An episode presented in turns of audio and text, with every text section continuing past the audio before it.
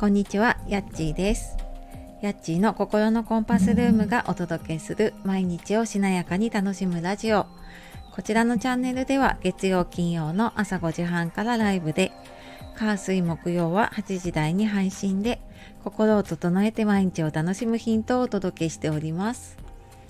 本日もお聴きくださいましてありがとうございます。えー11月ね半ばに入ってきましてねちょっと寒くなっていますがなんか体調などね崩していませんか？えーはじめにお知らせです。お知らせというかあの先週末にね出して昨日ちょっとお知らせさせていただいたメール講座の方あの続々とねご登録いただいて本当にありがとうございます。であのまたねこれからもちょっと特典とか追加したりとかあのしていきたいなと思っているのでねよかったらあのあの覗いてみるだけでも見てみてください。であともう一つお知らせで、えー前にも言ったかもしれないですけれども12月の10日日曜日に夢かなマルシェの第2回目ですね6月に続いて、はい、2回目を開催します。で今回は東京の押上というスカイツリーのほんとすぐ近くのところで出店をします。で今回は私はアクセサリーの販売とあとはビーズでねブレスレット作りのワークショップをやろうかなと思っています。でこのアクセサリーをちょっとメインで出すのは多分今回で最後になると思います。で今回ちょっとクリスマスなのでね12月あのクリスマス用のちょっとビーズで作ったあのイヤリングとかピアスとかあとストラップとかも作れればね持っていこうかなと思っています。多分ちょっとマルシェでしか出さないので、まあ、もしねご興味ある方いたらあの概要欄の方から見て遊びに来てもらえたら嬉しいです。で今日は人に頼れない本当の理由っていうことでお話をしたいと思います。なんかねこうなんで私ばっかりってこう大変なんだけど周りに頼れない時にこうなんか頼れるためにはどうしたらいいのかなっていう話だったりなんか頑張ってもうまくいかないなっていう時のヒントにもなるかなと思います。でこちら先日ノートの方に投稿しているのでそちらの記事もあの貼らせていただきます。で先日私スタイフの方でも頼られる人は頼れる人を持っておくっていう話をさせていただいています。であのなんでねこの人に頼れない話をしようと思ったかっていうとなんか私自身がね本当にこう人に頼れない代表って言えるぐらいに本当に人に頼るのがねすごい苦手だったんですね。で先週今週と私メンタリングカード講座っていうカードコーチングの講座を受けていてで先週かな第1回目の時に心のサポーターを5人持つと立ち直りが早くなるっていう、まあ、ちょっと自己需要とかねその自信を持つっていう話の時に聞きました。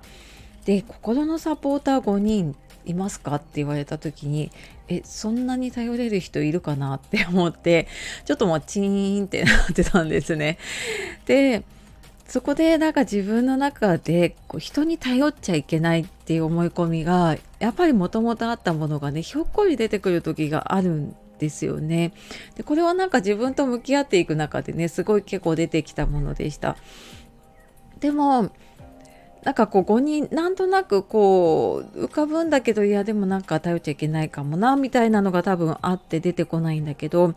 やなんか頼っていいんじゃないって自分に許可すると結構スルスルってその時ね5人浮かびました。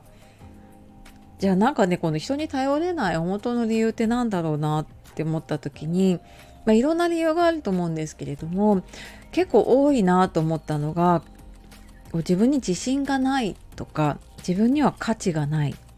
でこう自分の得意なこととかね価値に気づいていないっていうことが結構大きいなと思います。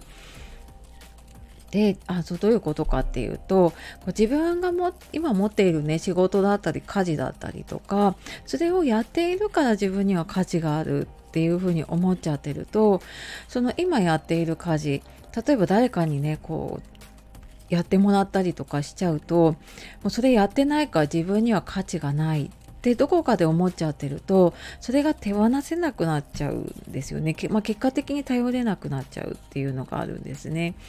で逆にこう自分に自信が持てていたりとか自分に価値があるって思えてるとあのこれを、まあ、例えばね人に頼んだとしても自分は別のね得意なことをやっていればいいんだって思えるので今抱えているものって手放すのが怖くなくなるんですね。でそのままの自分でいいって思えるとすごい人に頼りやすくなるんですね。でまあなんかこれは本当に私自身もそうだなと思っていて特に自分がうまくいってない時何かやろうとしてるんだけどうまくいってない時ってなんかもう今自分が持っているもの自分がやっている家事だったりとか、まあ、ちょっと受けてやっている仕事っていうのを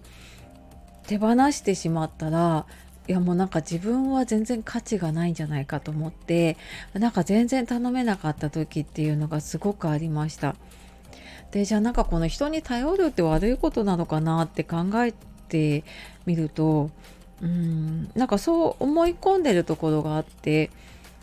で私たちってこう自分のことは自分でやりなさいって言って多分育ってきてること多いんですよね。でももちろんそれはそうなんだけれどもなんかそれがこう人に頼るイコール悪いことみたいな風になっちゃってることがあるなってちょっと思いました。